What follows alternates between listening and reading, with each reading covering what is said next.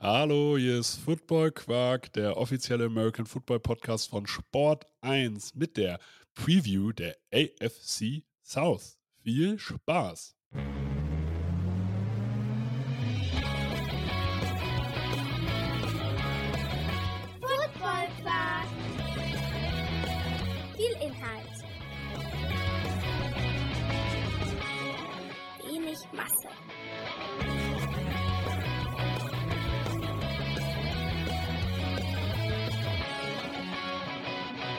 Hallo Philipp, Moin. wie geht's dir? Mir geht's sehr gut. Ja, wir sehen uns also für die Zuschauer oder Zuhörenden. Wir haben ja keine Zuschauer, wir haben Zuhörende. Philipp und ich haben jetzt den dritten Termin diese Woche und zum ersten Mal laufendes Internet. Wir werden dieses Mal deshalb keine News-Folge aufnehmen, also was GFL, ELF und äh, NFL News angeht. Das kommt dann nächste Woche wieder. Ähm, wir sind ein bisschen verzweifelt, was das Ganze angeht, weil wir äh, in Deutschland tatsächlich darauf angewiesen sind, dass äh, Wind und Regen nicht die Internetleitungen zerstören. Habe ich das vernünftig zusammengefasst? Ja, leider. Ich glaube, dass das wirklich mit dem Wetter zusammenhängt, ne? Und äh, nicht, nicht mit irgendwelchen Sachen. Also, pff, keine Ahnung. Wenn es hier mal ein bisschen stärker regnet, haben wir, haben wir schlechtes, schlechtes Netz. Ja, und das ist, äh, das ist jedes Mal wieder witzig, weil wir es jetzt schon häufiger beobachtet haben. Aber das soll dem Ganzen natürlich keinen Abbruch tun. Wir sprechen heute über die AFC South und nächstes, nächste Woche gibt es einfach eine große News-Folge dann halt über, über drei Wochen und dann sind auch wieder alle zufrieden und glücklich. Und es, und es gibt ja trotzdem zwei Folgen diese Woche, weil mit Lorenz habe ich noch die Stars von morgen aufgenommen. Wir sprechen über die nächstjährigen Draft Prospects der Offense. Mal so ein bisschen so ein Rundumschlag, was da so geht in dieser Klasse. Ähm, ja, also zwei Folgen Football Quark müssen dann ja auch mal reichen, ne? ist, so. ist schon mal gar nicht so schwer. Wann kommt die Folge? Äh, muss noch schneiden. Irgendwann am Wochenende, würde ich sagen. Okay, also Samstag, Sonntag nochmal gucken. Heute am Freitag ähm, kommt auf jeden Fall die AFC South Folge und äh, dann könnt ihr ja nochmal reinhören. Und wenn ihr nicht genug kriegen könnt, der Enno Martini ist sehr, sehr aktiv, gerade was seinen Livestream angeht. Sebastian Vandert da gehabt, Stats Guy da gehabt, jemanden von Redcon da gehabt. Also da könnt ihr im Nachgang auch bei YouTube einfach sich euch den, den nachträglichen Livestream noch anhören. Also Football Quark produziert weiterhin eine Menge Content. So können wir es so können wir es unterbrechen. Wir starten jetzt einfach rein. Wir sprechen über die AFC South, die beinhaltet die Houston Texans, die Indianapolis Colts, die Jacksonville Jaguars und die Tennessee Titans. Ich würde sagen, wir starten einfach mit den Houston Texans. Die waren letztes Jahr 3, 13 und 1, hatten die drittschlechteste Offense und die sechstschlechteste Defense, wurden vom PFF als schlechtestes Team gegradet und trotzdem hatte ich das Gefühl, irgendwie geht das Ganze in die, gleich, äh, in die richtige Richtung. Weil man hat natürlich alleine letztes Jahr irgendwie 30 Einjährigs, äh, Einjahresverträge gegeben, aber auch dieses Jahr hat man wieder viele Leute geholt, aber man hat auf einmal das Gefühl, der Umbruch hat jetzt langsam sozusagen, trägt er Früchte. Es gibt im Roster viele spannende Spieler. Wenn wir uns nämlich angucken, dass man einen Jack Mason geholt hat, dass man einen Chase Winovich nochmal geholt hat, dass man einen Greg Little geholt hat, dass man auch einen Kilian Zierer geholt hat. Aus deutscher Sicht, sowas können wir natürlich auch mal sagen. Auf jeden Oder Fall. Sheldon, Sheldon Rankings. Dann ähm, sind das auf einmal Namen. Und prinzipiell natürlich hat man mit Brandon Cook seine beste Waffe verloren. Dann sitzt du noch Jonathan Owens, äh, Tremont Smith oder Royce Freeman.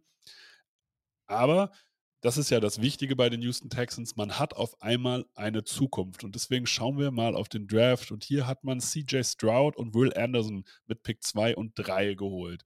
Man hat Juice Scruggs als Center geholt. Man hat mit Tank Dell eine spannende Receiver-Option geholt. Dazu noch Dylan Horton, Henry To'o Jared Patterson, Xavier Hutchinson und Brandon Hill.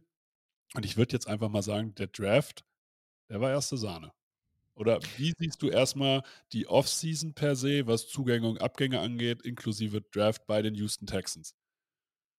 Also du hast einen richtig guten Job gemacht. Ich glaube, wichtigste, wichtigste, wichtigster Job war eigentlich endlich so dieses ganze Deshaun Watson-Thema wegzudrücken. Dass das jetzt vorbei ist, diese Zeit, die ist gewesen.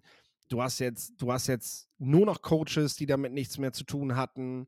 Du hast jetzt einen neuen Quarterback, du hast einen neuen Star-Defender für eine Franchise, die eigentlich super bekannt dafür gewesen ist. Also, ich glaube, wenn wir daran denken, so lange gibt es die Texans ja noch nicht. Was ist der beste Spieler, den die Texans je hatten? Dann reden wir immer über JJ Watt, über den ja.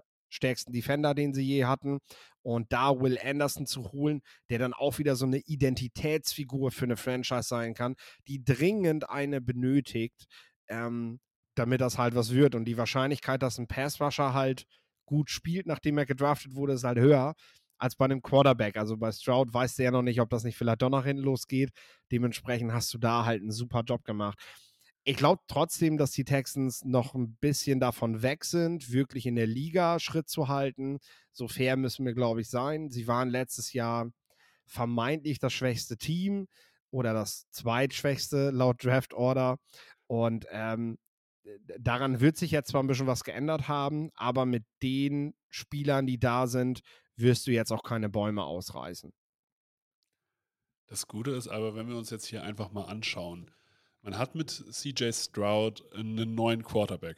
Kannst du den Zuhörenden kurz zusammenfassen? Und ich sage wirklich kurz, was sind die Stärken und was sind die Schwächen von CJ Stroud?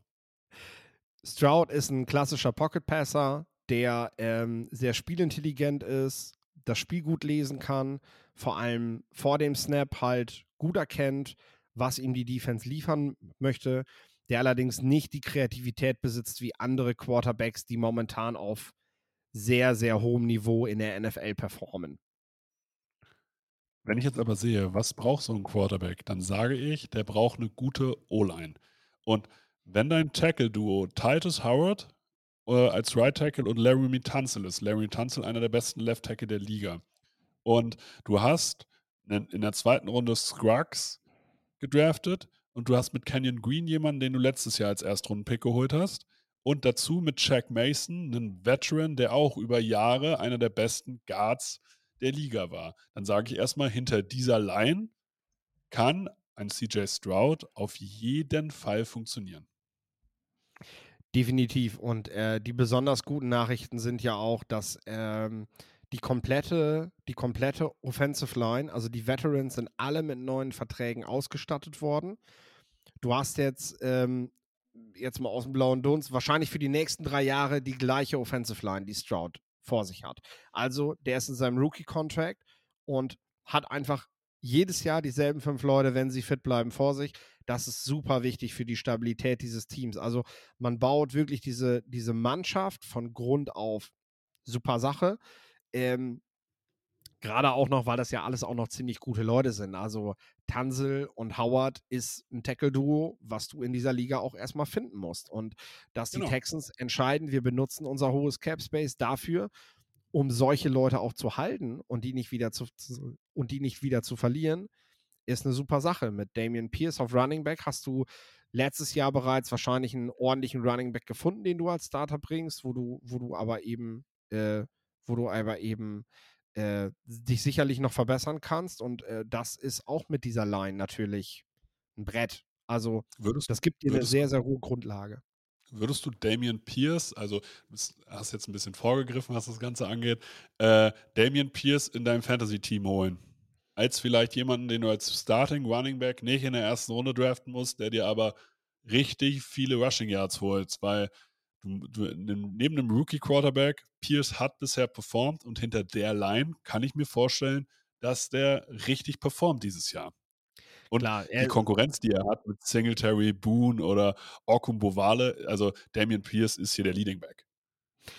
Sollte sein, sollte sein, sprich nicht gerade für Singletary, äh, für das, was er vor ein paar Jahren noch sein sollte. Ähm, ich denke aber auch, dass Pierce da die klare Nummer 1 im Texans Backfield ist. Und ähm, ja, also ich habe es nicht vorweggegriffen. Für mich gehört ein Running Back halt immer zur Offensive Line. Das ist für mich immer eine, eine Kombination. Wenn wir über gutes Blocking reden, ähm, dann müssen wir im selben Zug halt direkt den Running Back nennen, der das letztendlich ausnutzen soll, was die Line ihm beschert. Und ähm, da bist du, wie gesagt, also du hast mit Pierce und auch mit Singletary tatsächlich, hast du äh, eine sehr hohe Grundlage, die dieses Team bietet, die es einem Quarterback auch leichter macht, einzusteigen. Jetzt kommt natürlich die Frage, also äh, wenn wir dann natürlich, wir gehen vom Running Back jetzt auf die anderen Waffen, Waffen des Quarterbacks. Der Running Back passt also, der Running Back passt auch zur Line. Ähm, wir haben mit Brandon Cooks eine gefährliche Waffe abgegeben, aber das Receiving Starting Trio mit Collins, Woods und Matchy ähm, sieht erstmal gar nicht so schlecht aus. Und dazu hast du mit Dalton Schulz eigentlich einen soliden All-Around-Thailand geholt. So der, sagen wir mal, ich sage immer noch, der ist der acht beste Thailand in der Liga. In, wenn man alle seine Qualitäten halt hat. Der hat keine wirklichen Stärken, aber keine wirklichen Schwächen. Der ist halt überall irgendwie gut. Woods als Veteran, Matchy, der jetzt vielleicht seinen Fuß in die NFL kriegt, der zumindest sehr talentiert ist, und Nico Collins einer, wo ich sage, als Nummer, als dritte Receiving-Option durchaus ein guter Spieler. Dazu Xavier Hutchinson, Tank Day gedraftet. Das könnte schlechter aussehen, obwohl man natürlich hier nicht von dem, von dem High-Level äh, ja, Receiving Corp spricht, sondern aber man hat, man hat irgendwie alles. Genau, du hast kein Premium Core. Was du aber hast, ist, du hast mit Robert Woods den vielleicht besten Blocking Receiver der National Football League. Du hast mit Nico Collins einen sehr guten Blocking Receiver. Äh, das heißt, auch hier legst du wieder Wert auf Outside Runs, äh, Möglichkeiten, wenn du dir anguckst, wo kommt der Offensive Coordinator her? Von den 49ers. Also, du merkst schon, in welche Richtung das dieses Jahr für die Texans geht. Und du merkst halt auch, wenn wir das Beispiel 49ers nehmen, ein CJ Stroud muss hier keine Bäume ausreißen, um in dieser Offense ein solider Quarterback zu sein, weil diese Offense eben sehr Quarterback-freundlich ist. Und die Spielertypen, die man dafür hat, die passen.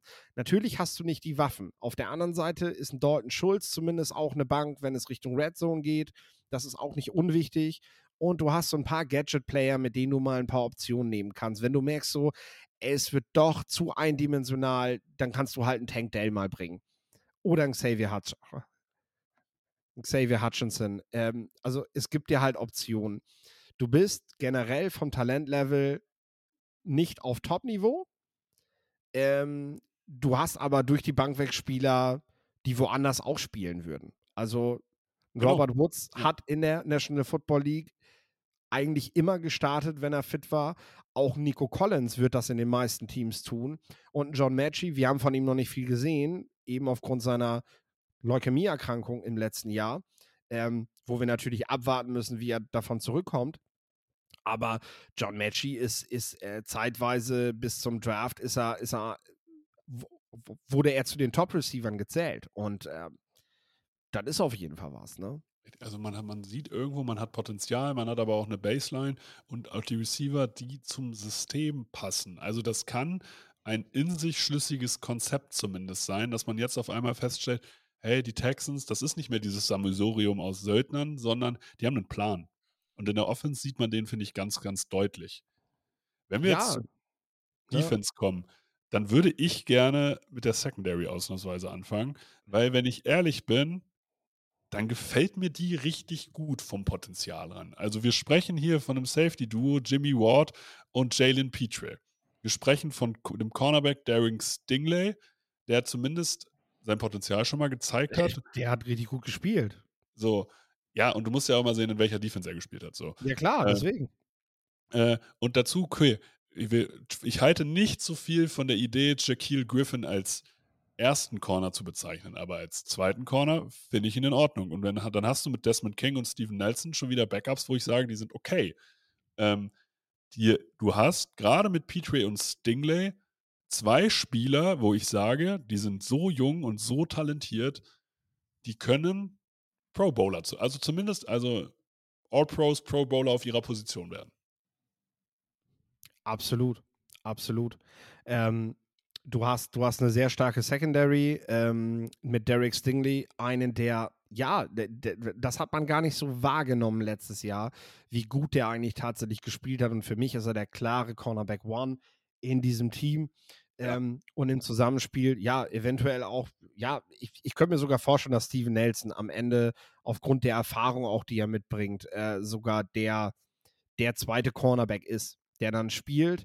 äh, bevor man auf Shaquille Griffin setzt und dann ist Griffin halt einfach deine, deine B-Lösung und äh, das ist dann wiederum sehr komfortabel. Also es war ja klar, wenn Demico Ryans zu den Texans geht und er hat ja, er hatte ja mehrere Angebote und hat sich bewusst für die Texans entschieden, dann rollt man einem Defense-Coach, einem ehemaligen Star-Defender der NFL, natürlich auch den Teppich aus und sagt, hier, welche Spieler möchtest du haben? Ähm, hier liegt natürlich erstmal der Fokus drauf. Also Slovik als Offensive Coordinator, der aus demselben Staff kommt wie Demico Ryans, hat die Aufgabe, CJ Stroud an die NFL heranzuführen und mit ihm Konzepte zu erarbeiten, die am Anfang gut funktionieren und ihn komfortabel spielen lassen. Und Demico Ryans wird sich auf die, die Etablierung einer Defense festlegen, die über Jahre früher sehr dominant gewesen ist. Also die Texans standen nicht nur mit JJ Watt für sehr guten Defense Football, sondern insgesamt ist das eigentlich immer die Identität, die Identität gewesen. Vor der Sean Watson hatte man nämlich Quarterbacks wie Matt Schaub, Brock Osweiler und solche Leute. Also musste man sich halt auch nicht wundern, dass man halt da den Fokus draufsetzen musste. Das ist richtig, aber man hat auch tatsächlich gerade in der Front, und da können wir, bevor wir zu den Linebackern kommen, gerne drüber sprechen, man hat mit dieser Front damals halt auch Maßstäbe gesetzt. Also wie Front und Linebacker damals zusammengespielt haben, das, das war schon richtig, richtig stark. Und wenn ich mir jetzt die Line angucke, dann sage ich, Will Anderson ist ein Rookie, ja, aber wir erwarten alle relativ viel von Will Anderson. Auf jeden Fall. Sonst wirst du, es wurde für dich theoretisch das bezahlt beim Draft, was du sonst für einen Quarterback bezahlst. Du also er war ein besseres Kaliber als Aiden Hutchinson und Trevor Walker das Jahr davor, von der Wertung her. Und die beiden hatten auch Impact im ersten Jahr. Also das musst du voraussetzen. Genau, also wir, wir gehen jetzt hier davon aus, dass dieser Spieler Plug and Play ist und dir zweistellige Sackzahlen auflegt. Du holst dir äh, oder du hast mit Jerry Hughes einen Veteran als Edge Rusher, der immer noch Impact haben kann, gerade als, als Pass Rusher. Du hast mit Jonathan Greenard eigentlich eine optimale, finde ich, Edge Nummer 3 und mit Chase Winovich halt noch einen Workhorse, der zumindest, der halt arbeiten kann. Und in der Mitte mit Shelton Rankings und Malik Collins, die dir auf jeden Fall eine Two-Gap-Defense spielen können. Und das ist sowohl, finde ich, von der Tiefe her, als auch von denen, wie man die Position bewertet und dann besetzt, eine solide Line, die, auf die sich vor keiner, die auf jeden Fall nicht als Schwachstelle gelten kann und mit Will Anderson sogar theoretisch den Superstar haben kann, wenn er sich dann wirklich durchsetzt. Die musst du in der Division definitiv ernst nehmen, zumal du mit den Colts zum Beispiel ein Team in der Division hast, was, was, was dort nicht so gut aufgestellt ist in der Offensive Line. Ähm, musst du die Texans dort ernst nehmen. Diese, diese D-Line kann dir im Zusammenspiel mit der Secondary auf jeden Fall auch Spiele gewinnen. Und das ist ja entscheidend, wenn du einen Rookie-Quarterback wie CJ Stroud hast. Richtig, aber äh, dann kommen wir, finde ich, zu, zu der Schwachstelle. Also, wenn dein Linebacker-Korb Denzel Perryman, Christian Kirksey und Christian Harris ist und dahinter Corey Littleton und Harry To'o To'o ist, dann sage ich, ich würde den Henry To'o To'o fast als erstes spielen lassen, weil mir der Rest gar nicht gefällt. Also da sage ich, ja, das sind Abräumer, ja, das sind Tackler in irgendeiner Form, aber können die covern? Ich sag ganz ehrlich, ne, ähm, wenn dein Head Coach Demico Ryans ist und der war Linebacker, der war Linebacker-Coach, der hat Spieler entwickelt, der hat Konzepte entwickelt, äh, mit denen Spieler gut sein können, weil die 49ers Defense ja auch wirklich super drauf war, die letzten Jahre. Ähm, das ist dann auch die Positionsgruppe, die für mich die schwächste sein darf im Team, weil mein Trainer dort besondere Expertise hat. Also sagen wir so, wenn, wenn, wenn mein Coach irgendwann mal Tom Brady ist, äh, dann, dann, dann muss mein Quarterback vielleicht nicht mit Abstand der beste Spieler auf dem Feld sein. Ne? Jetzt mal ganz platt gesprochen, weil, weil ich einfach einen Trainer habe, der genau dort die Expertise besitzt. Und ich erwarte einfach, dass Demico Ryans mit dem, was er drauf hat in dem Bereich, das schafft zu kompensieren und dort eben vor allem Spieler aufzubauen. Und auf der anderen Seite muss man auch klar sagen, ja, irgendeinen Malus muss, müssen die Texans natürlich auch noch haben. Du baust kein Team, auch nicht eine Defense, in einem Jahr komplett um. Ähm, ich sehe die Defense auf jeden Fall stärker als im letzten Jahr, aber sie wird aufgrund dieser Schwächen eben dann auch noch nicht so richtig durchschlagen. Hm, Dann, also natürlich ist eine Defense also auch immer davon abhängig, wie gut performt die Offense, weil wenn die Offense die ganze Zeit auf dem Feld bleibt, dann kriege ich jetzt Defense auch nicht so viele Yards. Aber letztes Jahr Platz 27, wo schätzt du sie jetzt ein? Weil ich sehe sie stärker als letztes Jahr. Ja, also die müssten sich im oberen Mittelfeld einordnen. Mit dem Staff und den Spielern äh, musst du dort landen. Und dann, äh, ja, Also musst du Platz auch mehr 13. zählbare Resultate rausholen, egal wie gut dein Quarterback ist. Also so Platz 13 oder wie? Ja. Und die Offense? Weil auch die Offense hat jetzt einen Plan. Die Offense hat zwar einen Rookie-Quarterback, hat aber eine sehr gute Line. Und wahrscheinlich es ein gibt- dominantes Run-Game. Es gibt einen Plan, aber du spielst letztendlich auch in der Division und auch außerhalb der Division gegen Teams, die, die eigentlich ganz gut darin sind, so einen rudimentären Plan ganz gut zu vereiteln, äh, wenn es ums Laufspiel geht. Deswegen, da bin ich mal gespannt, ob du wirklich die Spieler hast, die so ein System aller 49ers braucht. Äh, da bin ich noch nicht von so, so überzeugt, deswegen glaube ich, werden wir dort noch nicht den großen Schritt sehen.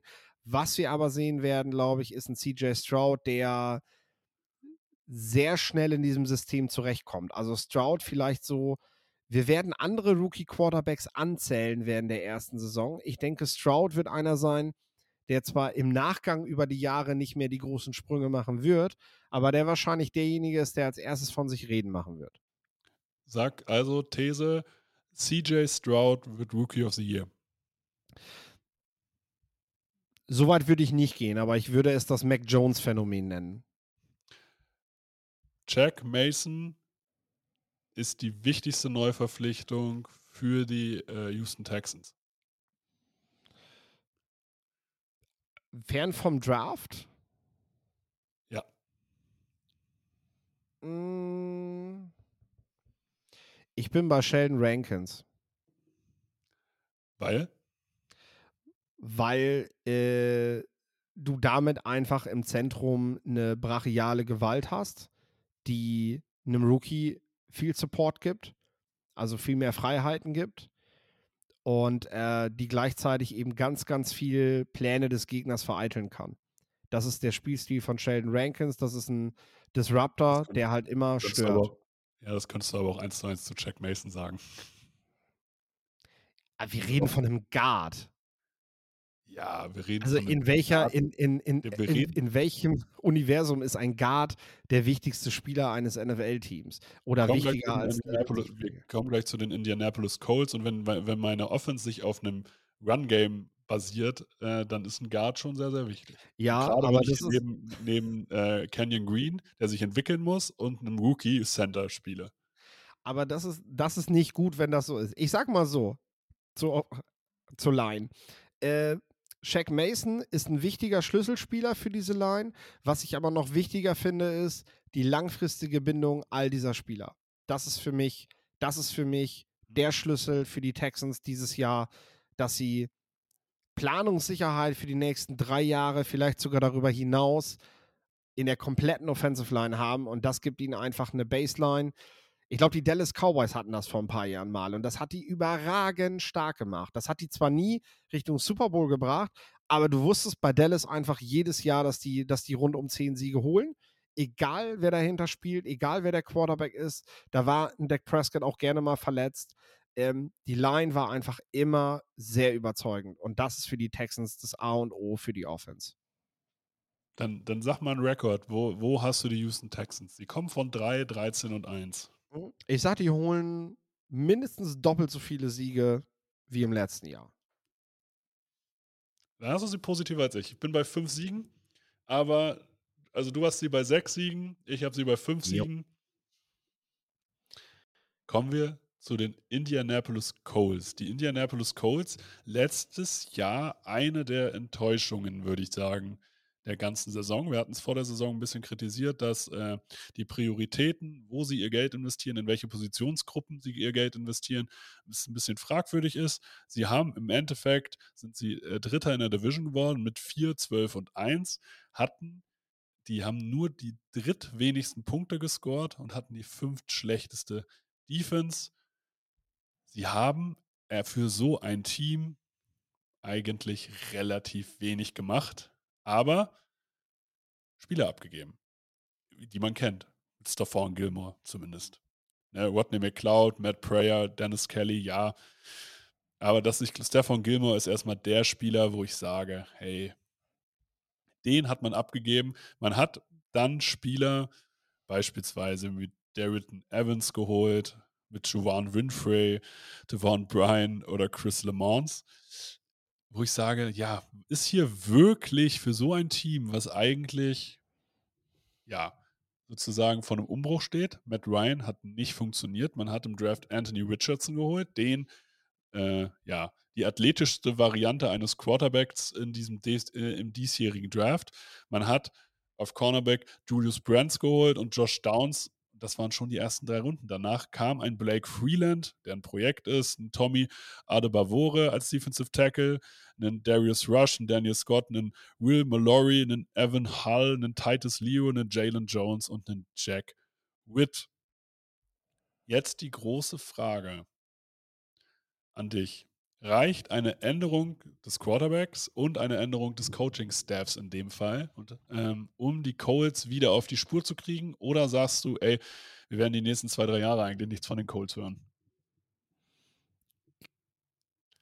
Genau, also es reicht nicht für dieses Jahr. Das können wir, das können wir festhalten, weil die Spieler, die du geholt hast, sind allesamt jung und sehr athletisch. Also du hast komplett auf Potenzial gesetzt, wenn du Spieler rangeholt hast und überhaupt nicht darauf, welche, welche Leistungen sie bereits am College gezeigt haben, sondern du hast, ähm, sag mal, äh, äh, es gibt hier, gibt hier ein ganz schönes Zitat von Matt Harmon, der gesagt hat, äh, das ist das, das, das, das beste Team, das aus dem Bus steigt.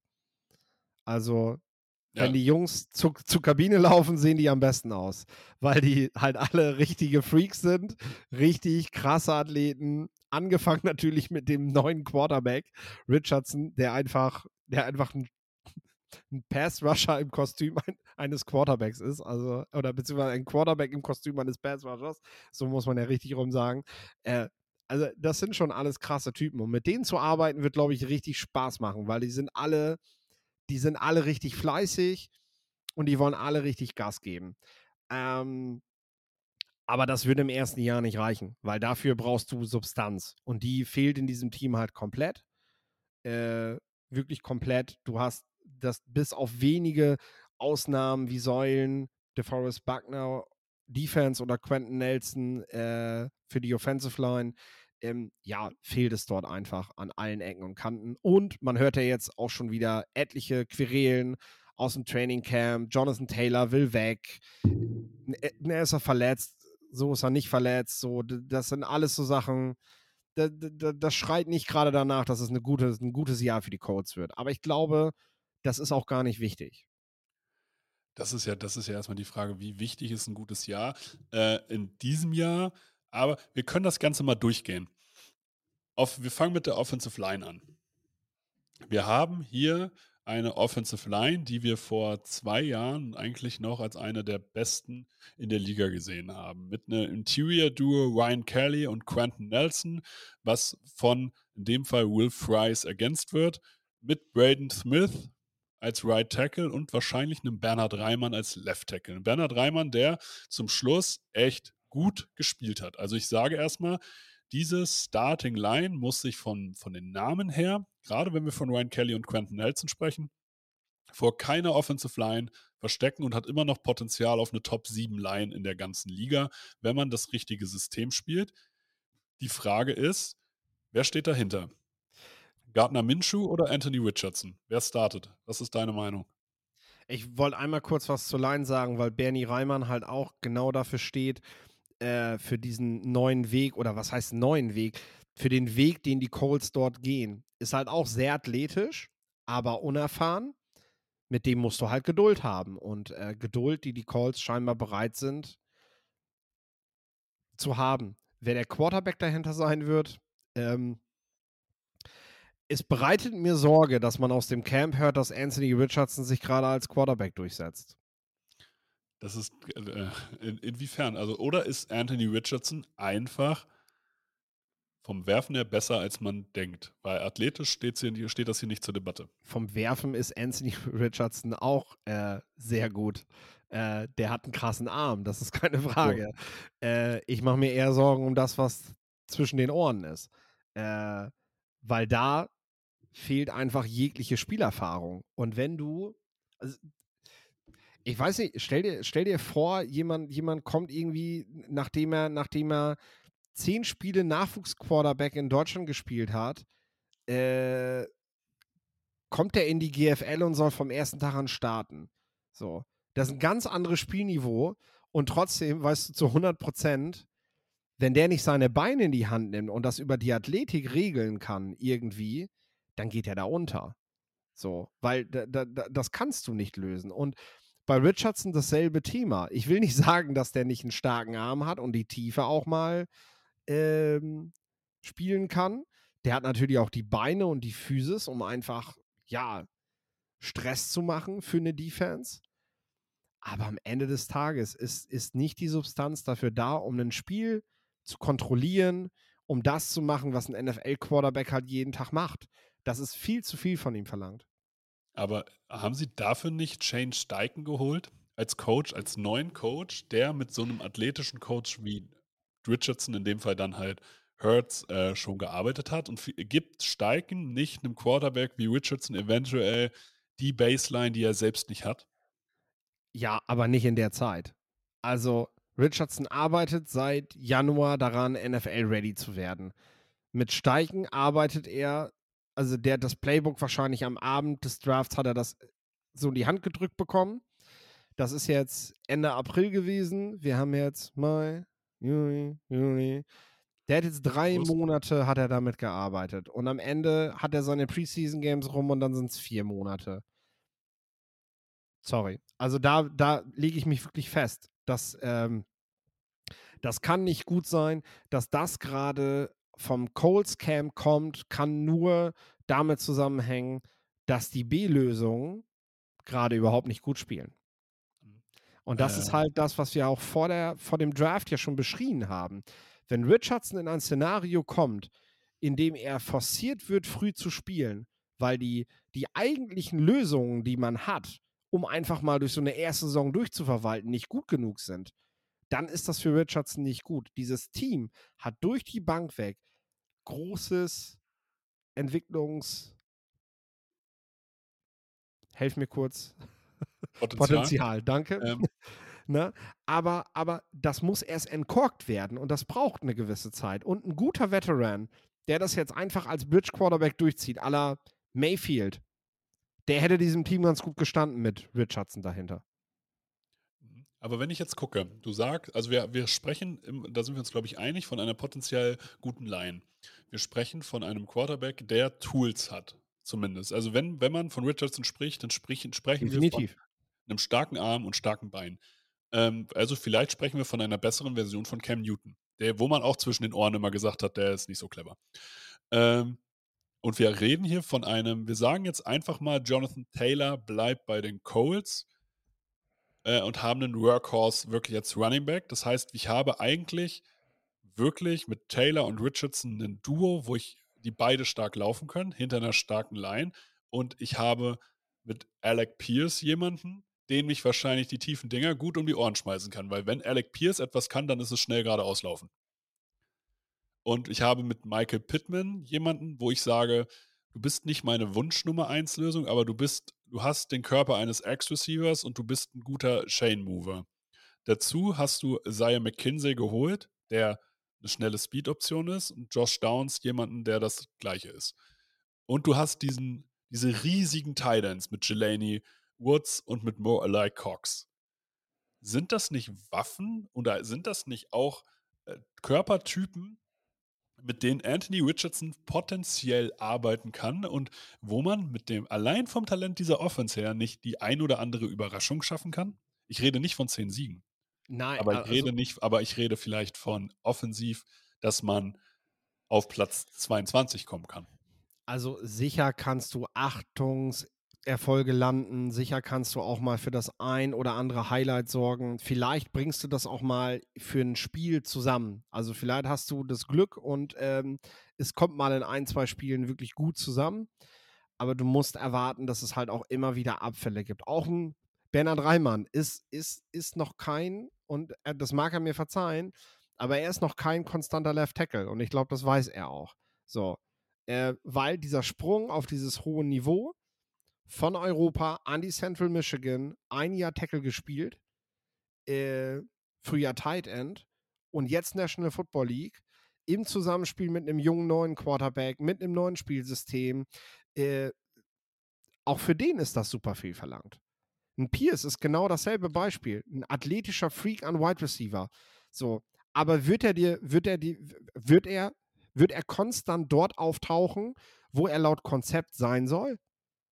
Und das ist halt wieder das nächste. Wie soll Richardson diese Offense schnell so adaptieren, wie sein Coach das gerne möchte, wenn noch nicht mal die Spieler, die mit ihm zusammenspielen, genau wissen, was Phase ist. Und jetzt wäre Jonathan Taylor wenigstens eine Säule, die da hinten drin steht, die zwar auch den neuen Coach noch nicht kennt, die aber halt die super blocken kann, die dir einfach eine Baseline an Yards gibt, der halt, der sich halt voll reinhängt. Ähm, und der ist wahrscheinlich nicht da. So. Das heißt, äh, es ist halt alles, alles läuft gerade gegen die Entwicklung von Richardson.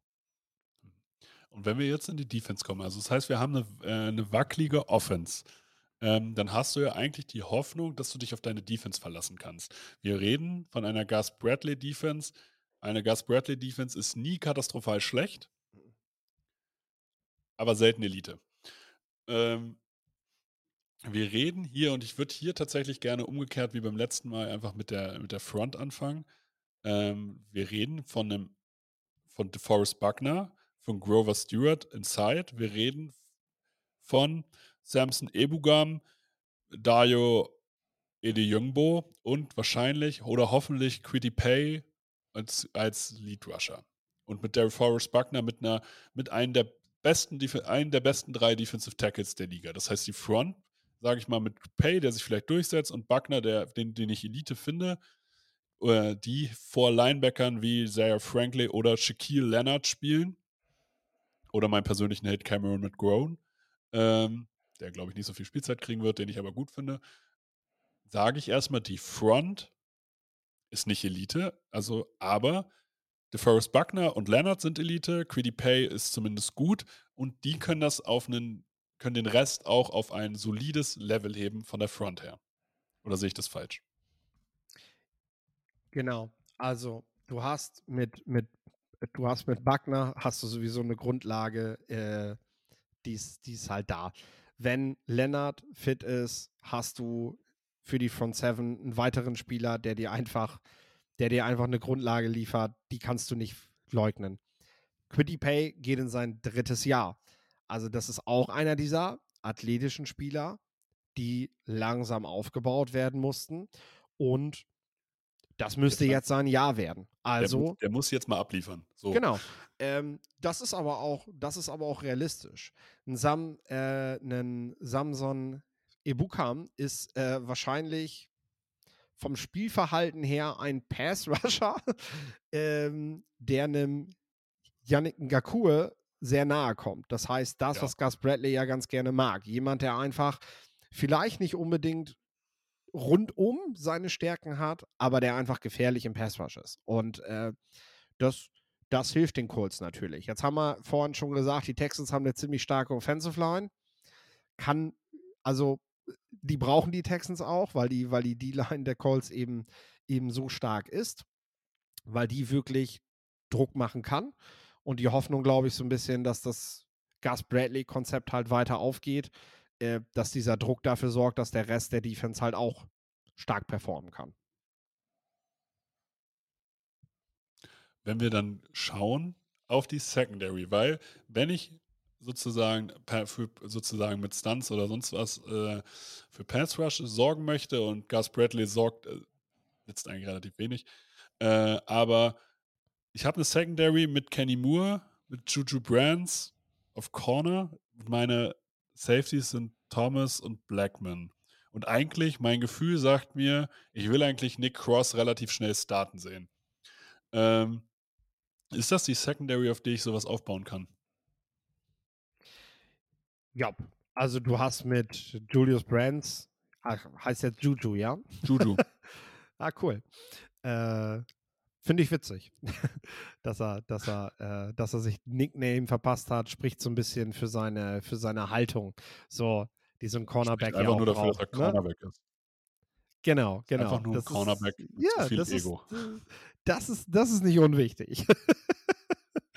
Deswegen, das, das gefällt mir auf jeden Fall. Das ist eine gewisse Haltung, die du auch in einer, die du, die du auch mit in die Liga bringen musst. Äh, deswegen glaube ich, ist er jetzt auch schon auf dem Depth Chart direkt als Starter gelistet, Ja. obwohl wir noch nichts von ihm gesehen haben, weil äh, ja, mit so einer Haltung machst du, machst du auf dich aufmerksam. Ähm, hier ist einfach das Potenzial äh, hinter, einer, hinter einer guten Front Seven, hinter einer guten D-Line ähm, Plays zu machen. Also weniger wirklich für Stabilität zu sorgen, aber auf jeden Fall Plays zu machen. Und das meine ich eben auch damit, wenn insgesamt für dieses Team alles zusammenkommt, dann kann dieses Team überraschen und kann eben Spiele gewinnen, von denen man vorher vielleicht erwartet hat, das wird eine klare Niederlage, weil die Colts schlechter sind. Die Colts sind aber so ein Up-and-Down-Team. Also die sind so, so, so, ähm, die haben ganz, ganz klare Peaks, finde ich. Die haben aber auch eine ne, ne sehr niedrige Grundlage vom Spiel her. Also ganz anders äh, als zum Beispiel die Texans, wo du ziemlich genau sagen kannst, wo deren Leistungslevel aufhört, aber dass die Grundlage halt auch da ist. Ähm, für die Zukunft bedeutet das für die Colts tatsächlich gar nicht mal was Schlechtes. Aber in diesem Jahr, äh, ja, die Wundertüte, die allerdings auch häufig eher nur enttäuschen wird, statt eine Überraschung zu sein. Ich habe ein paar Fragen an dich. Ja. Magst du die Colts nicht? Ja. mag, also ich muss leider sagen, es tut mir echt leid, ich mag niemanden in der, in der AFC South. Das ist wirklich die Division, die mich am wenigsten interessiert. Das darfst, Ähm. du, darfst, darfst du doch jetzt in dem Podcast nicht sagen. Wir wollen, ey, hört die Folge zu Ende. Es wird gut. Ja, ich muss ja sagen, also letztes Jahr fand ich die AFC South deutlich schlimmer als dieses Jahr. Jetzt sind da wenigstens ein paar Spieler, die mich interessieren, aber so die, also die Mannschaften, das ist für mich alles. Oh. Aber ähm, wird DeForest Buckner mehr Sex haben als Aaron Donald?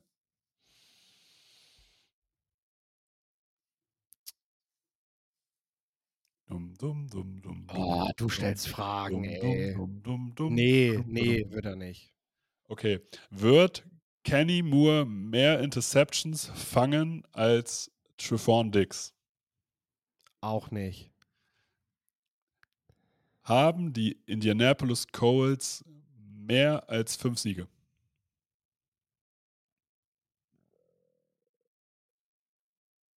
Dum, dum, dum, dum, dum, dum, dum. Dum, dum, dum, dum, dum. Dum, dum, dum, dum, Ich dum, sag sechs. Perfekt, ich sag vier. Ähm, ja, also ich glaube, ich glaube tatsächlich, ich sage dir, die Indianapolis Colts gewinnen gegen irgendeinen Contender. Das sage ich halt. Die werden vielleicht in Woche drei schlagen die Baltimore. So. Genau. So, Und dann, dann ist, ja, die, die schlagen Baltimore mit einem Rushing QB. So.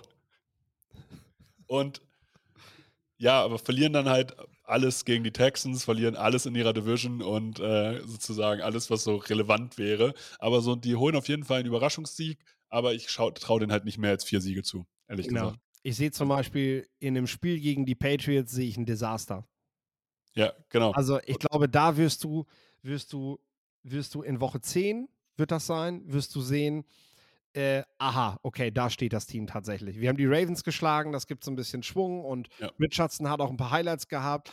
Und die Patriots werden, obwohl sie nur ein durchschnittliches Team sind, werden sie auf den Boden der Tatsachen zurückbringen, spätestens die und zeigen, da unten gehört ihr hin.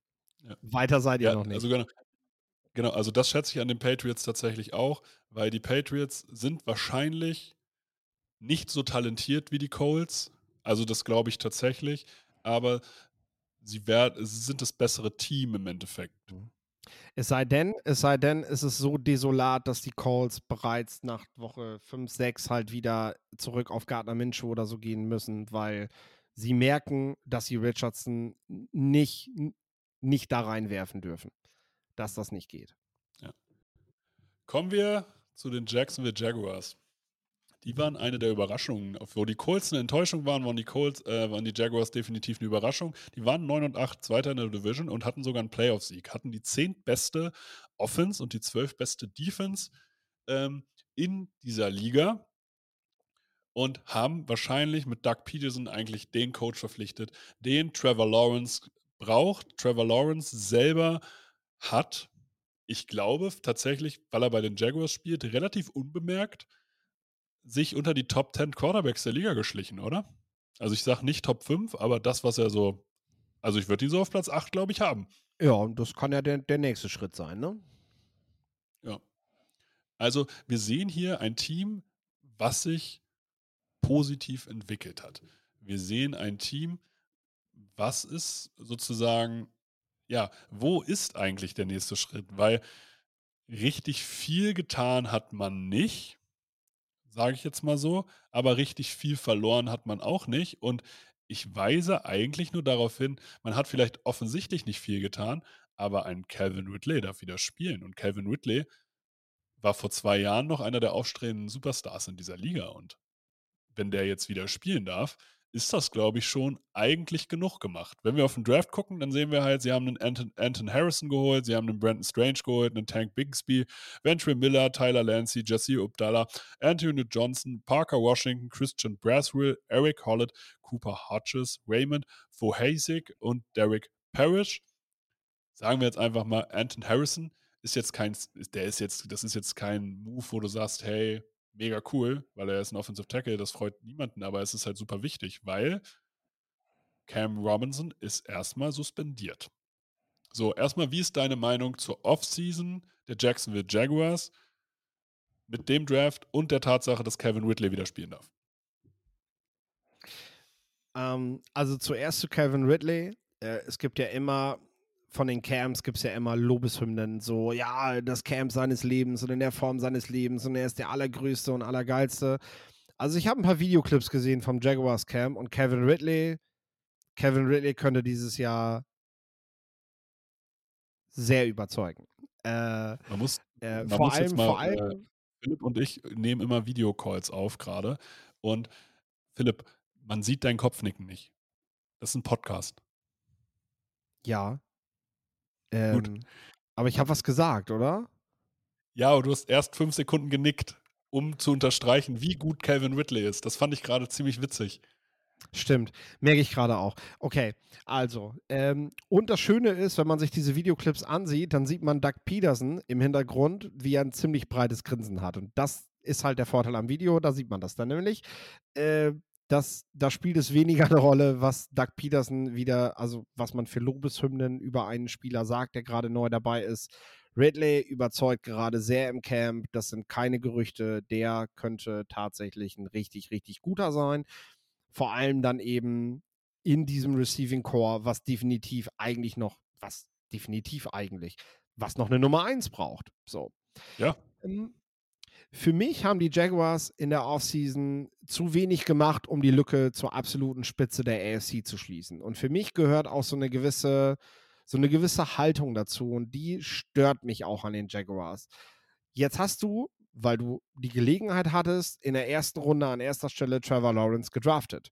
Du bist aber einfach keine Franchise, die in der Lage ist, groß zu denken. Zumindest habe ich den Eindruck, weil jetzt hast du Lawrence und jetzt siehst du gerade Ridley im Camp, aber irgendwie, irgendwie sorgst du nicht dafür, dass dein Team jetzt ganz vorne mit dabei ist. Also, was bringt dir das denn am Ende, dass du Lawrence die ganze Zeit als Quarterback hattest, wenn du, wenn du damit jedes Mal deine Division gewinnst? Und dann ist in der zweiten Playoff-Runde Schluss, weil die Bengals, die Bills, die Chiefs halt alle einen besseren Job machen bei der Kaderplanung.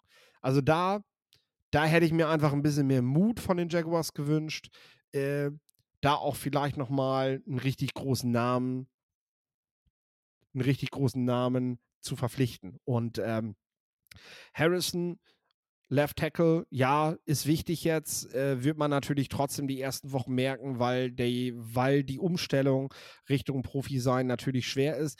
Man muss auch dazu sagen, es ist den Jaguars, auch wenn diese Spra Strafe später ausgesprochen wurde, war den Jaguars das bereits Anfang April bekannt, dass Robinson für ein paar Wochen ausfällt. Also auch da hätte ich mir einfach eine bessere Lösung gewünscht, als jetzt einfach in den ersten Wochen mal zu gucken, wie viele Siege man holt. Oder man nimmt halt die Konkurrenz in der eigenen Division nicht so ernst und sagt sich, na gut, Platz 1 der Conference greifen wir sowieso nicht an während der Saison. Also ist eigentlich egal, ob wir, ob wir nachher in diesem, in diesem Playoff-Ranking an 2, 3 oder 4 gelistet sind. Ähm, deswegen können wir das verknusen, dass wir in den ersten Wochen auch mal ein paar Spiele verlieren. Ich, ich sehe, du bist sehr, sehr kritisch mit den Jaguars. Ähm, ich kann vorwegnehmen, für, äh, die Division gewinnen die Jaguars für mich auf jeden Fall in diesem Jahr. Jo. Ähm, und sie holen auch mehr als ihre neun Siege, sondern sie holen bei mir elf Siege. Und ich kann dir tatsächlich ungefähr sagen, warum. Einmal haben sie, finde ich, einen Top 10 Quarterback. Calvin Ridley wird ein Top 10 Receiver. Und ich gehe auch so weit, dass Etienne, äh, Travis Etienne ein Top 10 Running Back wird. Das heißt, die haben eigentlich drei, also mit einem Quarterback die wichtigste Position, wirklich gut besetzt und mit einem Running Back. Ja, Running Backs haben ist ähm, jetzt nicht den Impact, aber Travis Etienne gefällt mir richtig, richtig gut. Und auch, wenn ich mir das, das Waffenarsenal angucke, ich habe mit Calvin Ridley jemanden, der Top, ich sag Top 10 wird bei den Receivern. Ich sag Elite.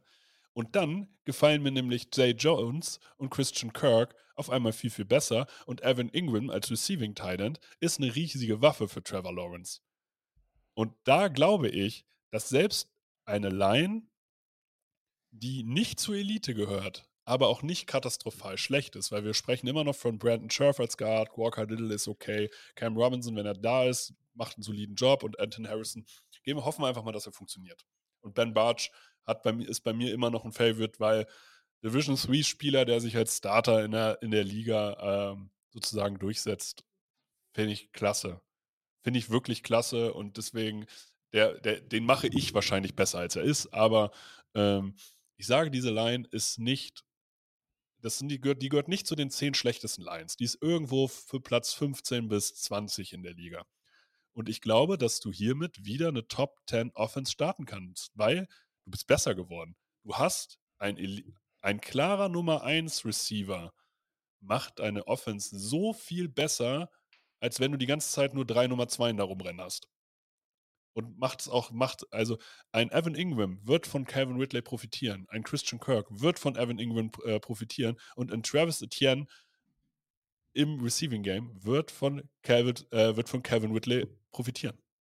Ja, du hast, natürlich hast du vor allem auf den Running Backs, äh, hast du Thunder and Lightning, ne? Also du hast mit, du hast den, den schnellen, wendigen Running Back und mit Tank Bixby, was er schon im Namen steckt, hast du äh, halt einen, einen Bruiser, einen Running Back, der eben auch einfach mal durch die Mitte durchballert.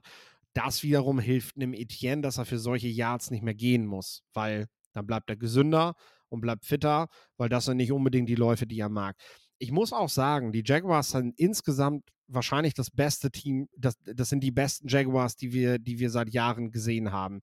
Äh, das, das, die haben sogar das Potenzial, die besten Jaguars zu sein, die wir je gesehen haben. Äh, weil ich glaube, das beste Jahr war unter Blake Bortles, dieses Playoff-Jahr, wo sie diese richtig starke Saxonville-Defense hatten. Äh, diesmal mit einem ganz anderen Gesicht.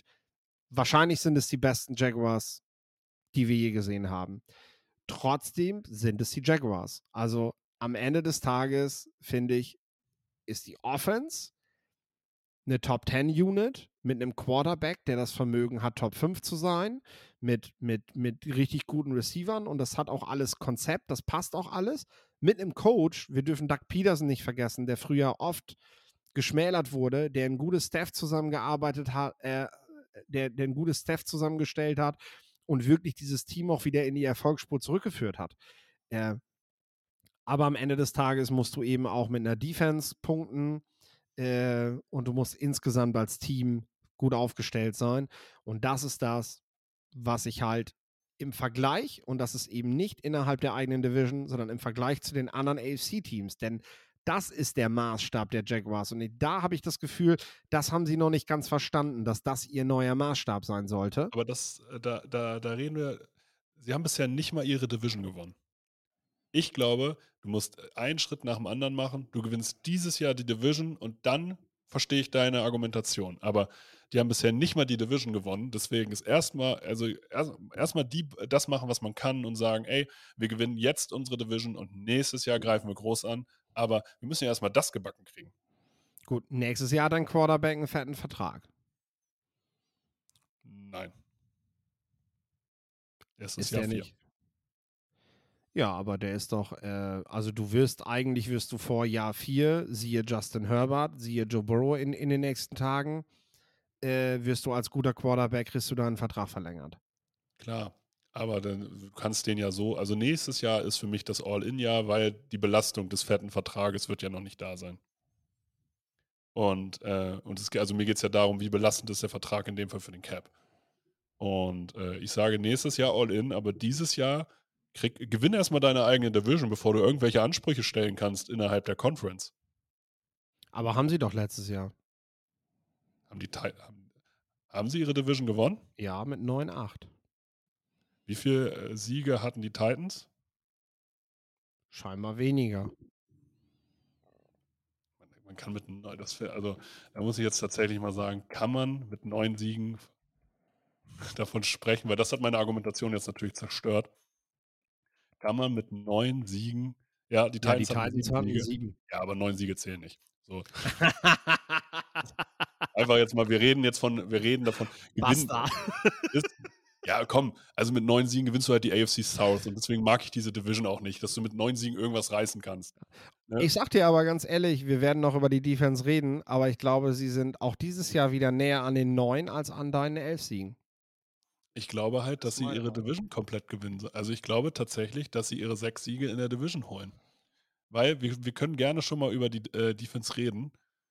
Ähm, das Pass-Rush-Duo zwischen Trevon Walker und Josh Allen finde ich richtig gut. Vom Potenzial her. Ja. Das, und die Line, die Dreierline, die davor steht, mit Fatukasi, Hamilton und Robertson Harris, finde ich, passt dazu das sind keine besonderen Spieler, aber die können halt ihren Job da gut machen.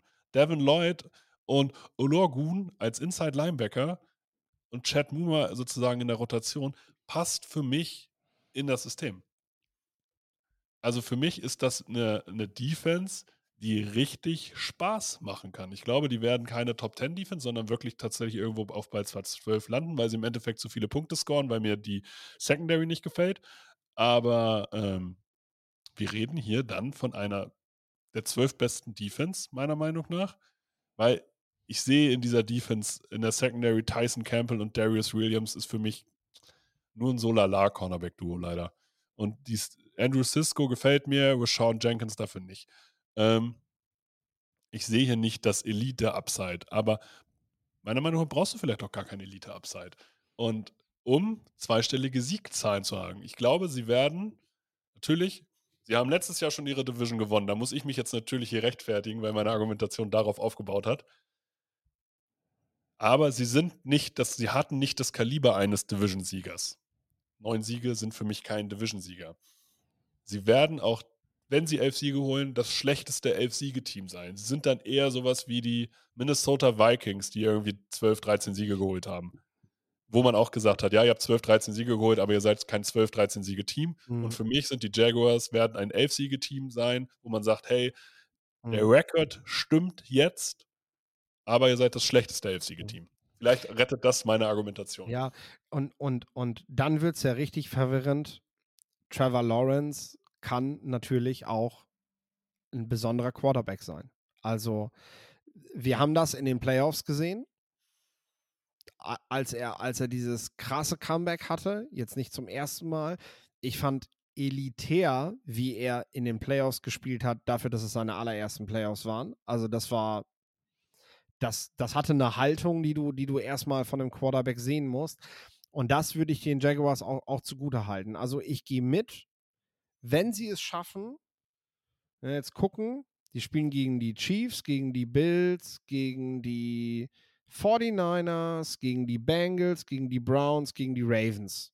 Sechs Spiele. So. Ich will nicht sehen, dass die neun, zehn oder elf Siege haben. Ich will sehen, dass die mit diesen Teams mithalten können. Weil Mhm. das ist die Substanz, die du, also jetzt bin ich wieder bei diesem Wort, aber das ist das, was du brauchst, um, um, um eine Marschroute vorzugeben fürs kommende Jahr. Weil es hilft ja nicht, gegen die, gegen die Teams allesamt zu verkacken, ganz platt gesagt. Und dann sagst du aber, ja, und jetzt holen wir noch ein, zwei Verstärkungen und dann sind wir nächstes Jahr da. Nee, zeig, zeig, dass du mit diesen Teams mithalten kannst, dass du mit denen den Ring besteigen kannst und mit denen fighten kannst, dass du vielleicht in einem Playoff-Duell nachher nicht das bessere Team bist, aber zeig, dass du mit den Chiefs mittanzen kannst. Dann können wir gerne von guten Jaguars reden. Äh, so ist das mir gerade noch alles so, ja, dann bist du halt Division Champ, schön und gut.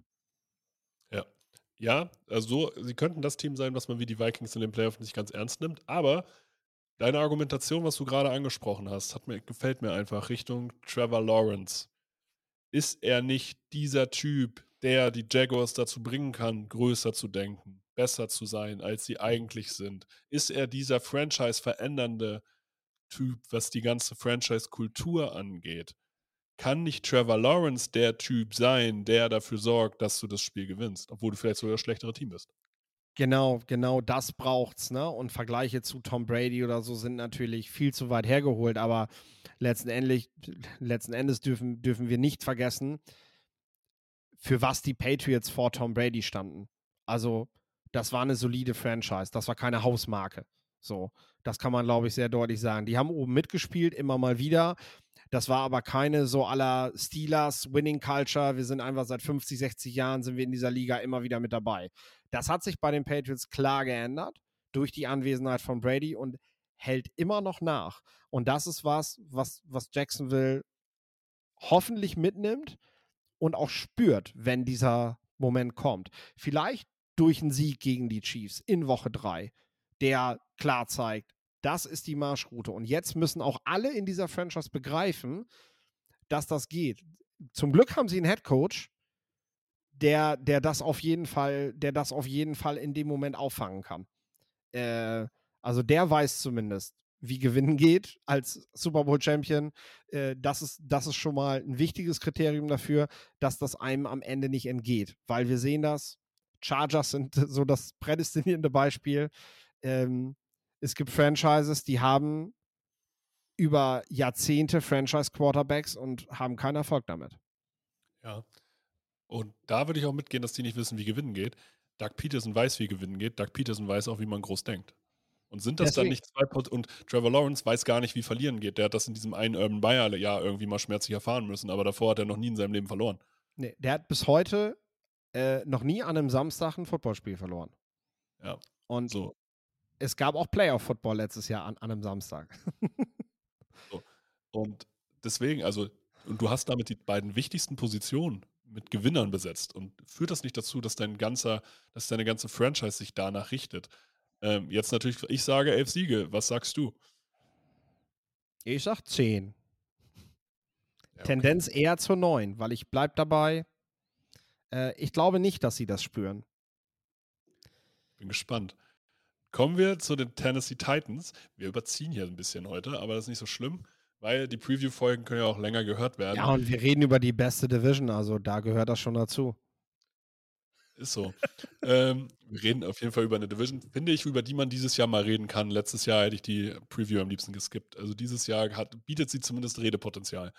Wir reden über die Tennessee Titans, die nach einem 7 und 10, äh, nach einer 7 und 10 Platzierung, ähm, ja, einen kompetitiven Rebuild anstarten. Sie hatten die 28 beste Offense in der letzten Jahr, äh, im letzten Jahr und die 14. beste Defense.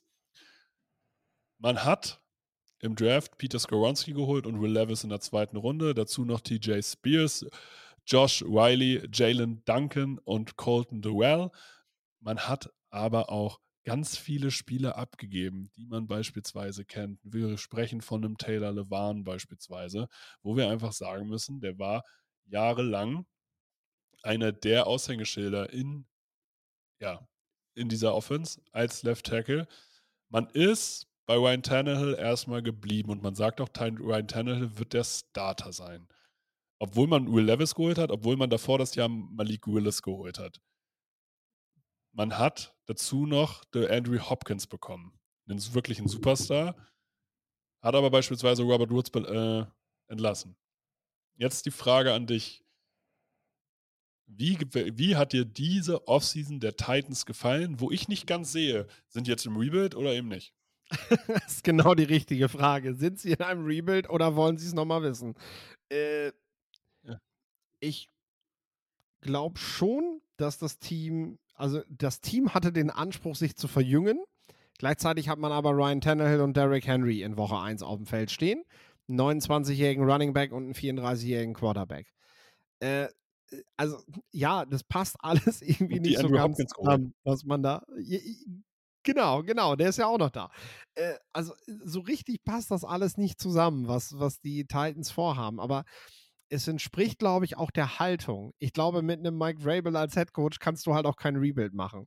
Das kriegst du jetzt, wo er auch noch mehr Verantwortung für die Rosterplanung hat, äh, kriegst du das mit ihm einfach nicht durch. Zu sagen, wir müssen jetzt mal einen Radikalschlag machen. Und ich bin auch ehrlich, den sehe ich bei den Titans auch gar nicht. Ich habe irgendwie von einem halben Jahr, als viele über Rebuild der Titans gesprochen haben, habe ich auch nie so richtig verstanden, warum müssten die das eigentlich? Also ich finde eher, dass sie, klar, du bist den berühmten Quarterback davon weg, wirklich ganz oben mit dabei zu sein. Aber das sind ja 90 Prozent der NFL-Teams, weil sie halt einen guten Quarterback suchen. Und Sie haben mit Will Levis zumindest jemanden gedraftet, auch nicht in Runde 1. Also sie sind jetzt nicht fest davon überzeugt, dass das der neue Star wird, genauso wie im Vorjahr bei Malik Willis. Aber sie haben halt jedes Jahr einen jungen Quarterback geholt, um eben nicht untätig auf der Position zu bleiben, hatten aber ihren Wunschkandidaten, den sie für jedes Jahr ausgemacht haben, einfach nicht in Reichweite. So. Und jetzt würden einige halt so argumentieren und sagen, ja, dann macht euch schlechter, damit ihr in diese Reichweite kommt. Aber das ist nicht das, wofür Titans Football steht. Also das wirst du, wie gesagt, mit Mike Vrabel nicht hinkriegen. Und dementsprechend wirkt das so ein bisschen, wirkt das so ein bisschen unausgegoren, die Planung. Ähm, ich glaube aber, dass der Anspruch des Teams, also der Spieler und des Coaches, sich nicht verändert haben. Man wird auf jeden Fall versuchen, die Division-Krone anzugreifen. Und man ist wahrscheinlich auch das Team, was am ehesten dazu in der Lage ist, die Jaguars, den Jaguars eine Konkurrenz zu bieten. Ja, also wir reden hier tatsächlich ja davon, du hast, wir reden jetzt davon, alle sind fit. Du hast Derrick Henry, einen der besten drei Running Backs in der Liga. Du hast die Andrew Hopkins, wenn er fit ist, ist er immer noch ein Elite Receiver. Und du hast mit Ryan Tannehill jemanden, den jeder, wenn er, also der hatte letztes Jahr ein katastrophales Jahr, darüber brauchen wir nicht sprechen. Aber eigentlich gehen wir jetzt davon aus, dass der sich wieder stabilisiert in irgendeiner Form. Und damit hast du einen zumindest okayen Starter, der sein, der ein ganz klares Skillset hat. Wo du weißt, das kann der und das kann er eben nicht. Wo Ryan aber Tannehill ist, ist genau der Quarterback, ähm, von dem ich gerade bei den Colts gesprochen habe. Wenn die Colts Ryan Tannehill hätten, würden sie gerade nicht darüber nachdenken, ob, ähm, ob, ob Richardson wirklich in Woche 1 starten sollte. Genau, Def definitiv aber die spielen hinter einer verjüngten Line erstmal, wo wir davon, wo Dillard erstmal zeigen muss, dass er Starter ist, wo Skowronski immer noch ein Rookie ist, wo wir nicht wissen, ist er jetzt ein Guard oder ein Tackle, aber als Guard haben wir ihn jetzt hier erstmal, wo Nicolas Petit Frey erstmal suspendiert ist und Raduns auch out, äh, out ist. Das heißt, wir haben eigentlich, sagen wir mal, erstmal eine wackelige Line. Du hast aber dahinter Elite-Potenzial mit Hopkins, Henry mit Hopkins und Henry und einen Traylon Burks, der ja auch einen Schritt nach vorne machen wird. Also wir gehen jetzt mal davon aus, dass ein Receiver letztes Jahr sofort Nummer 1 zu sein als Ersatz für AJ Brown, ja, das war zu viel, aber jetzt in Anwesenheit von Hopkins wird ja auch Traylon Burks ein leichteres Leben haben. Genau, also Hopkins und Burks können diese äh, 1A, 1B Receiver sein, ne? Also die zusammen halt eine Nummer 1 bieten. Ich sehe bei Hopkins nicht mehr, nicht mehr die Qualität, die er mal hatte. Ähm, gleichzeitig glaube ich aber, dass er im Zusammenspiel mit Burks, ähm, sie machen sich gegenseitig besser, weil sie sich gegenseitig äh, Defender wegnehmen, weil sie so verschiedene Spielertypen sind, äh, auf die sich Defenses halt stellen müssen. Es ist so ein bisschen wie bei den Philadelphia Eagles, wo du dir halt auch zulässig die Frage stellen kannst, ist AJ Brown wirklich ein elitärer Wide Receiver, ähm, der zu Top 3 gehört, oder performt er so, weil er in diesem Konstrukt halt einfach äh, so gute Bedingungen vorfindet, dass er genauso wie Devonta Smith eben so stark spielen können. Ne? Jetzt die ja. Frage an dich, hätte man AJ Brown nicht einfach halten können? Ja, natürlich. Ähm, welche Gründe das hatte, man hat ihn für einen First Owner weggegeben, man hat Traylon Burks geholt. Du weißt halt intern auch nie, wie haben Vertragsverhandlungen festgesteckt. Äh, ähm, ist das vielleicht der Grund, warum der Manager gehen musste letztes Jahr? So, war, hat, war, war das eine klare Fehlentscheidung, die die Franchise ausgemacht haben und gesagt haben, du gehst jetzt, weil du Brown hast gehen lassen. Ähm, das, da müsste man mal Mäuschen spielen, um rauszufinden, was da tatsächlich intern gelaufen ist. Ich kann mir nicht vorstellen, dass ein, dass ein Coaching-Staff die Qualität von AJ Brown falsch eingeschätzt hat. Ähm, entweder gab es das Problem eben, dass man wusste, Vertragsverhandlungen stecken fest. Äh, wir kommen nicht weiter oder ja, dass es einmal eine Fehleinschätzung des Managements gewesen ist, weil die Eagles riefen an, haben gesagt, ey, wir bieten dir einen First Rounder für Brown und denkst so, ich nehme immer einen First Rounder, e egal für wen. So, was natürlich keine gute Entscheidung war dann. Ja. Ja, definitiv. Aber natürlich jetzt im, Hinten, im Nachhinein hier zu sitzen und zu sagen, jo, das war eine Fehlentscheidung, ist auch einfach. Muss man jetzt mal ganz klar sagen. Natürlich. Aber das sage ich ja halt eben, ich, ich, ich, ich weiß es ja noch nicht mal. Ich gehe noch nicht mal so weit und betitel das als Fehlentscheidung, sondern sage eben, wir wissen halt auch nicht, ob es intern Querelen gab, ähm, von denen die Titans wussten, wir können jetzt noch zwei Monate warten, dann haben wir hier Diskussionen wegen Vertragsverhandlungen und dann zahlt keiner mehr einen First Rounder für den, weil die wissen alle, dass wir den eh nicht halten können. Kommen wir zur Defense. Und die Defense ist ja tatsächlich, die haben zwei Spieler, wo ich einfach sage, die sind unterschätzt, die sind elitär und die alleine führen, die geben dieser Defense eine Baseline, die dazu führt, dass man mit einer schlechten Offense, die kaum auf dem Feld geblieben ist, trotzdem die 14 beste Defense gestellt hat. Und das ist Kevin Byard und Jeffrey Simmons. Beide Spieler, also Jeffrey Simmons als Dreiertechnik, Dreierline-End und Kevin Byard als Free Safety, gefallen mir so gut und gefallen mir auch auf Potenz. Äh, das sind keine typischen Premium-Positionen, aber die beiden geben, geben für mich einfach sozusagen die Marschroute vor, weil sie einfach eine gewisse Qualität haben. Und dazu hast du halt Spieler auf Cornerback mit Christian Fulton und Roger McCreary, wo ich sage, solide. Auf in der Dreierline noch den Nico Autry, den ich sehr, sehr gut finde. Und du holst jemanden wie Arden Key, der, glaube ich, echt hier nochmal Potenzial hat. Das heißt, ich glaube einmal, dass die Offense die Defense mehr unterstützen wird, allein deswegen, weil die Offense mal länger auf dem Feld bleibt. Und dadurch glaube ich, dass wir hier naja, von der acht oder neun besten Defense sprechen können in dieser Liga, obwohl man, Kevin Byard und Jeffrey Simmons sind keine Superstars, aber sie sind elitäre Spieler und damit heben sie das Niveau dieser, äh, dieser Defense, dass sie jedem Team sozusagen jedes Team ärgern können. Simmons hat in meinen Augen sogar Superstar-Kaliber. Also das müsste nur mal jemand wahrnehmen, äh, was genau, der aber das ist ja der zeigt, Punkt. Ne? Elite-Spieler sind für mich äh, die besten Spieler. Superstars, dazu gehört öffentliche Wahrnehmung. Und diese öffentliche Wahrnehmung hat er nicht. Genau. Aber ich glaube, das Level ist nicht schwächer als das von Buckner. Genau. Exakt, so. ex sehe ich exakt genauso. Das sind für mich dieselben Spieler. Mhm. Äh, ich bin, also für mich ist das auch die Stärke des Teams die, dieses Jahr, weil sie vor allem auch gespickt mit, mit, äh, mit wirklich passenden Neuverpflichtungen wurde. Also, du hast gerade schon gesagt, Key ist auf jeden Fall ein Key.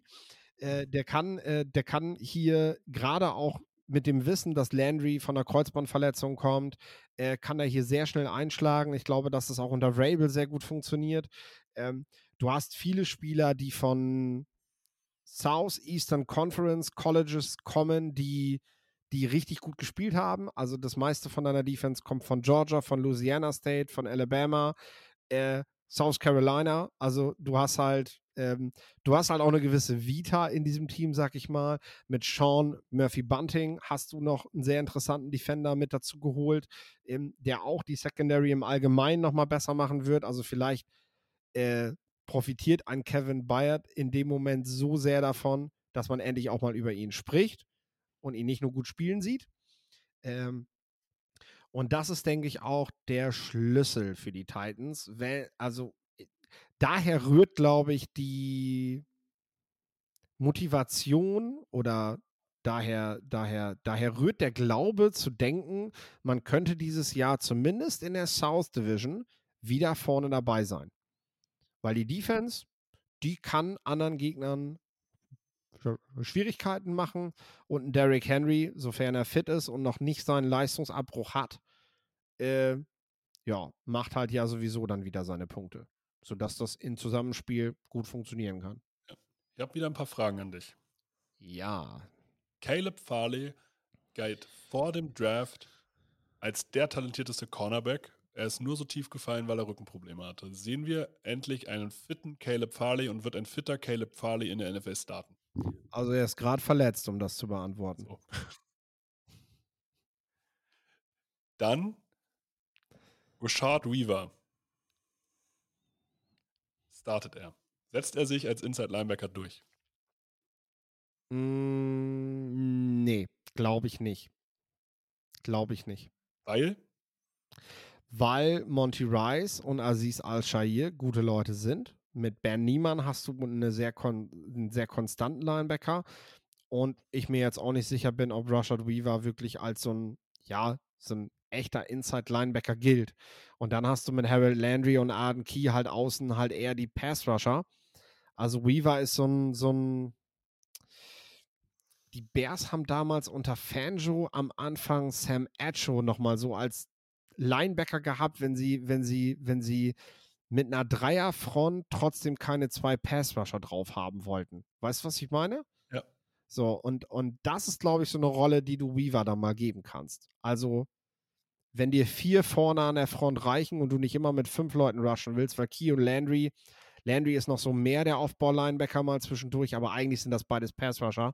Äh, wenn du da einfach mal Richtung, Richt, Richtung Coverage auf die Texans reagieren willst, die halt mit sehr vielen Blockern daherkommen, ne, dann ist so ein Weaver, glaube ich, jemand, den du öfter siehst. Also ich würde Harold, also ich wär, bin weit davon entfernt, Harold Landry als Off-Ball-Linebacker zu bezeichnen. Nein, nein, es ist derjenige, der am ehesten nochmal covern kann. Das kann ja, er tatsächlich. Ja, ja, ja, das, das, das, das gebe ich dir, aber allein, also wenn ich mir, dieser Spielertyp ist einfach von der ganzen Bauart her einfach ein Pass-Rusher. Ähm, die Titans stellen die neuntbeste Defense der Liga, die Jaguars die zehntbeste und die Jaguars gewinnen die Division. Äh, das verneine ich allein wegen der Wahrscheinlichkeit, weil du zu viele Kriterien da drin hast. das ist, also das sind drei Sachen, die passen müssen und zwei davon müssen auch noch auf dem Punkt landen. Äh, deswegen sehe ich das nicht. Aber ja, ich sehe das tatsächlich so, dass du mit, ähm, mit sowohl mit den Titans als den Jaguars, äh, auch mit den Texans, wir hatten sie ja vorne auf Platz 13, also du hast Du hast drei Defenses, die in der ersten Hälfte landen können. Du hast mit den Colts natürlich mhm. eher so diese Highlight-Defense, aber äh, diese drei Teams werden sich da nicht viel tun. Und dann muss man natürlich unterm Strich gucken, welche Offense ist die stärkere. Und da ist relativ klar, Lawrence, derjenige, der den Vorteil kriegt gegenüber Tannehill oder Will Levis haben wir noch gar nicht drüber gesprochen. Aktuell ist ja noch nicht mal klar, ob er überhaupt die Nummer zwei ist, wenn es in die Saison geht. Deswegen ähm, haben wir nicht über ihn gesprochen. Also ich bin ja. mir ehrlich gesagt nicht sicher, ob der, also vielleicht kommt er im Laufe der Saison, kriegt er vielleicht mal einen Shot. Ja, nur wir müssen halt, wie auch bei Malik Willis, nicht den Titans da den Vorwurf machen, dass sie diesen Spieler gedraftet haben. Die haben diese Quarterbacks nämlich jeweils da gedraftet, wo sie vom Leistungsvermögen hingehören. So. Und nicht da, wo sie medial vorher hingesetzt wurden. Das muss man ganz klar sagen. Das ist das Mediending, was aus den beiden gemacht wurde äh, und nicht das, was die Teams selber gesehen haben. Will Levis haben wir alle vorher gesagt, das ist ein Spieler, den du an Tag 2 holen kannst. Und das haben die Titans gemacht. So. Ja, ich, das passt. Das ist in Ordnung. Ähm, wo, wo, hast du sie vom Rekord her, die Titans? Ich muss ja Geräusche machen, weil sonst sieht man ja nicht, dass ich gerade denke. Ähm, vom Rekord Richtig. her, letztes Jahr sieben Siege. Äh, wenn in der Defense alle fit bleiben, kriegen sie einen Sieg mehr. Und damit sind sie den Jaguars, glaube ich, doch noch im Nacken. Ich sage sogar, sie holen neun Siege. Neun Siege, acht Niederlagen, zwei Siege mehr. Einfach weil ich glaube, sie haben mit dieser Trümmer-Offense sieben Siege geholt. Und haben Ja. Hopkins dazu geholt. Selbst wenn der jetzt nur zehn Spiele macht, ist das eine Verstärkung. Und ich gehe halt davon aus, dass Tannehill einfach besser spielt als letztes Jahr. Hm. So. Ich, ich, ich mache mir halt ähm, so ein bisschen Sorgen um Henry, 29, ne? Gleichzeitig hast du Tajay Spears, der viele Vorverletzungen hatte, aber vielleicht machen zwei Wackelkandidaten einen gesunden Running Back, ne? Also insgesamt kann ja- das gut mal, passen. wer hat, wer hat mehr Yards äh, sozusagen After Contact geholt als Derrick Henry? Richtig, niemand. Ja, Das eigentlich in seinem schwächsten Jahr. alles gut, alles gut. Deswegen, äh, doch mit den Titans musst du, musst du wieder rechnen. Und das zeigt eben auch wieder, wo die Jacksonville Jaguars tatsächlich stehen. Ne? So, die müssen halt immer noch eher in den Rückspiegel gucken, als dass sie nach links ziehen und vorbeifahren. Genau. Also wir sehen hier eine Division, die sicherlich kompetitiv ist, wo aber wahrscheinlich kein Super Bowl-Contender drin ist. Auch wenn vielleicht irgendeiner davon einen Rekord haben wird. Ich erinnere mich an die Titans, die auch mal zwölf Siege hatten vor zwei Jahren und jeder gesagt hat, ja, nee. Also das, die, haben, die haben sogar die Conference zu dem Zeitpunkt gewonnen gehabt und waren trotzdem nicht das beste Team in der Conference. Ähm, ich würde sagen, das war die AFC South. Wenn euch diese Folgen gefallen, dann teilt sie gerne, teilt sie an alle Fans dieser Teams. Gerade die Jaguars haben in Europa viele, äh, viele Fans aufgrund der London Games. Ähm, in diesem Sinne, es war mir ein Blumenpflücken. Das letzte Wort hat wie immer Philipp. Ja, mir hat es auch sehr viel Spaß gemacht. Bis bald.